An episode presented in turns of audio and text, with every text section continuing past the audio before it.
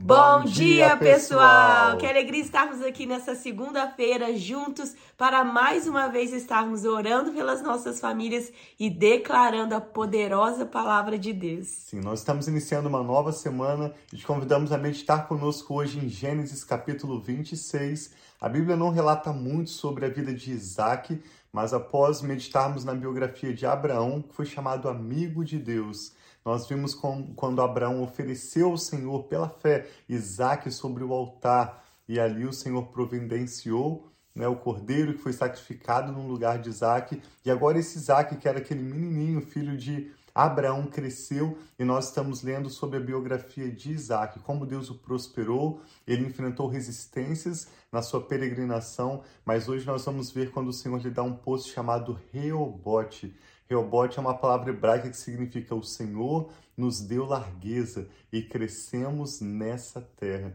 Deus nos deu especificamente para nossa família essa palavra um tempo atrás. Nós gostaríamos de compartilhar um pouquinho mais também com vocês e orar pela sua família, concordando com seus motivos de oração. Sim.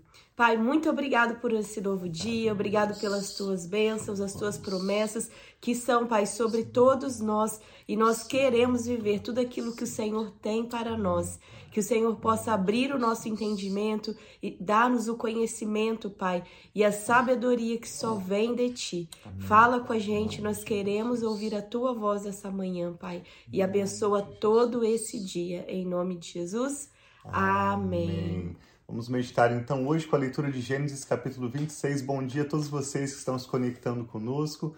Nós estamos aqui em Austin, no horário central dos Estados Unidos, às 6 da manhã, de domingo a sexta, e para aqueles que estão no Brasil, às 9 horas da manhã, diariamente meditando juntos na palavra de Deus. Gênesis 26 então começa dizendo que houve uma fome naquela terra, como tinha acontecido no tempo de Abraão. Por isso, Isaac foi para Gerar onde Abimeleque era o rei dos filisteus. O Senhor apareceu a Isaque e disse: Não desça ao Egito. Procure estabelecer-se na terra que eu lhe indicar.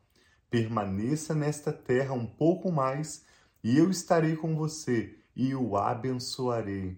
Porque a você e a seus descendentes darei todas estas terras e confirmarei o juramento que fiz a seu pai Abraão Tornarei seus descendentes tão numerosos como as estrelas do céu, e lhes darei todas essas terras, e por meio da sua descendência todos os povos da terra serão abençoados. Porque Abraão me obedeceu e guardou meus preceitos, meus mandamentos, meus decretos e minhas leis. E assim Isaac ficou em Gerar. Quando os homens do lugar lhe perguntaram sobre a sua mulher, ele disse: Ela é minha irmã. Repetindo, né? A mesma coisa que o pai dele tinha feito. Sim. Teve medo de dizer que era sua mulher, pois pensou: os homens deste lugar podem matar-me por causa de Rebeca, por ela ser tão bonita. Isaac estava em Gerar já fazia muito tempo. Certo dia, Abimeleque, rei dos filisteus, estava olhando do alto de uma janela quando viu Isaac acariciando Rebeca, sua mulher. Então Abimeleque chamou Isaac e lhe disse: Na verdade, ela é tua mulher. Por que me disse que ela é a tua irmã? Isaac respondeu: Porque pensei que eu poderia ser morto por causa dela. Então Abimeleque disse: Tens ideia do que nos fizeste? Qualquer homem bem poderia ter se deitado com a tua mulher e terias trazido culpa sobre nós. E Abimeleque advertiu todo o povo: quem tocar neste homem ou em sua mulher, certamente morrerá.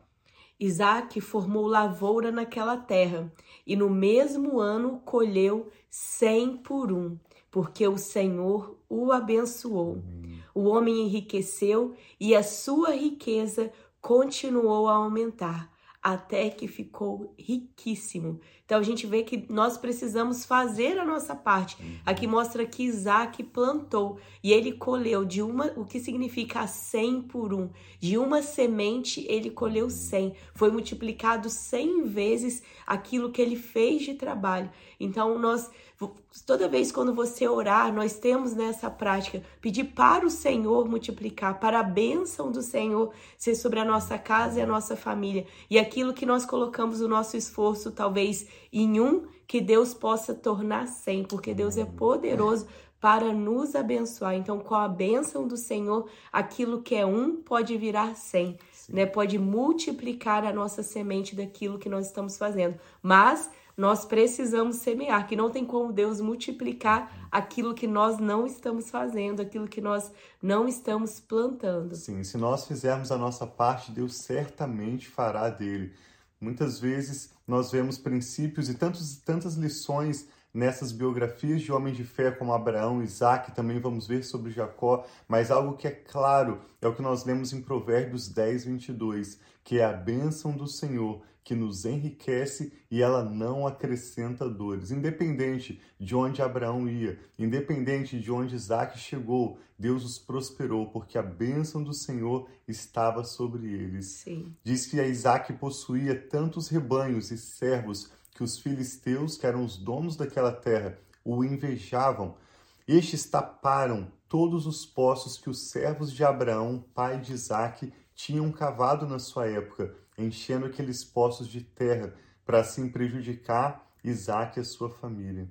Então Abimeleque pediu a Isaac: Sai da nossa terra, pois já és poderoso demais para nós.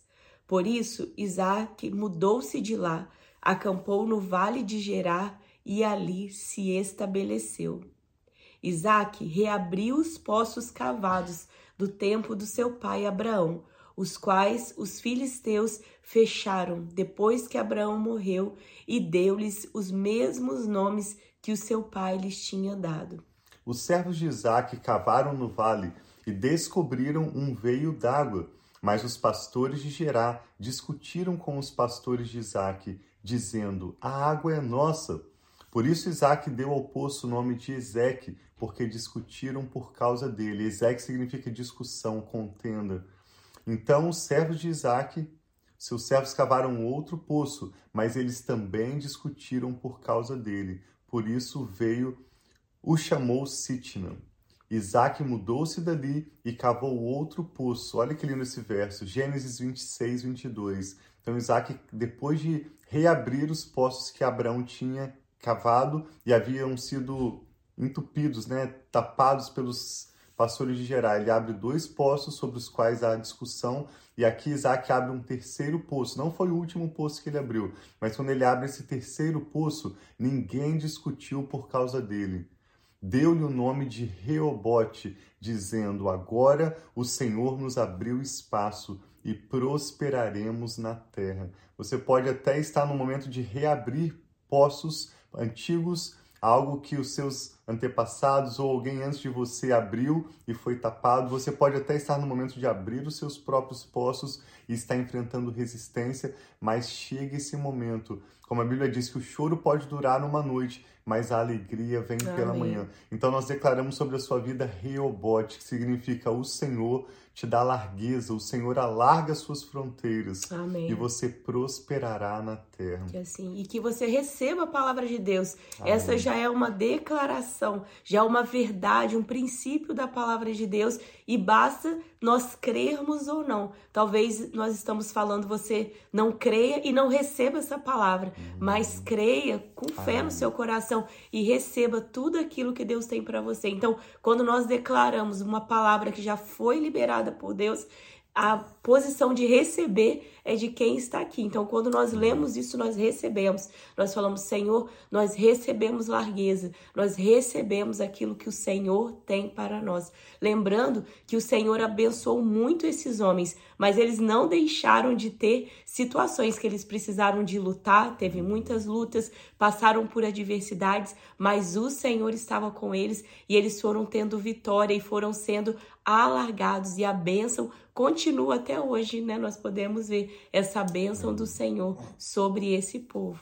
Vamos ler só mais dois versos e parar aqui no 23, 24. Diz que dali Isaac foi para Beceba, apesar de Deus ter o prosperado tanto naquela terra, sem discussão sobre aquele poço chamado Reobote, onde ele pôde alimentar o seu rebanho. Isaac não ficou apegado àquele momento de prosperidade ou àquele sucesso. Ele foi dali para Berseba, e naquela noite o Senhor lhe apareceu e o Senhor falou a Isaac: Eu sou o Deus de seu pai. Abraão, não tema, porque eu estou com você.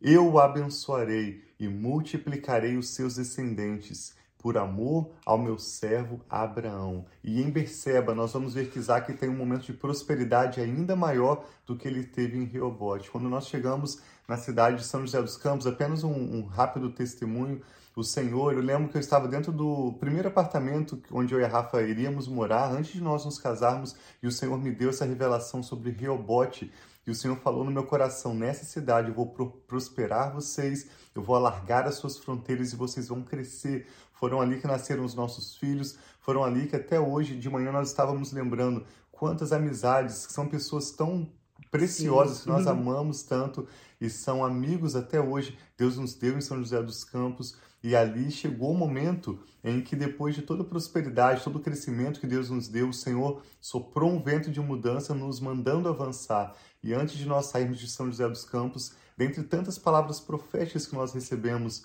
um profeta do Senhor nos disse: depois de Reobote vem Berseba. Ele nem sabia da palavra que Deus tinha nos dado sobre Reobote, mas ele falou: depois de Reobote, Deus leva vocês para Berseba, para um lugar de ainda maior prosperidade.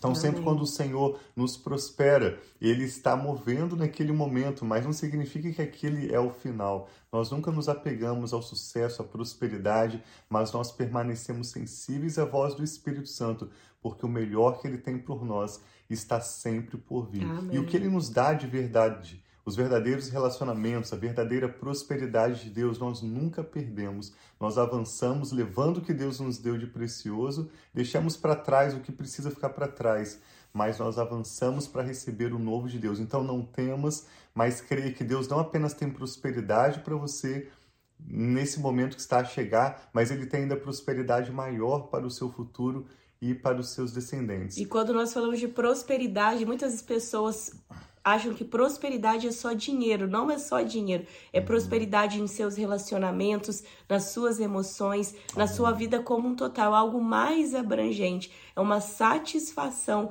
algo que vem só do Senhor. Porque uhum. você vai estar sabendo que mesmo com circunstâncias, com situações, você está vivendo o plano e o propósito de Deus. E isso inclui também a bênção do Senhor na, né, na, na área financeira. Mas é muito mais do que finanças, é algo mais completo, que abrange áreas, mais áreas das nossas vidas. Sim, vamos orar. Você pode orar por nós hoje. Rafa Sim. vai orar conosco. Vamos apresentar ao Senhor nossos motivos de oração.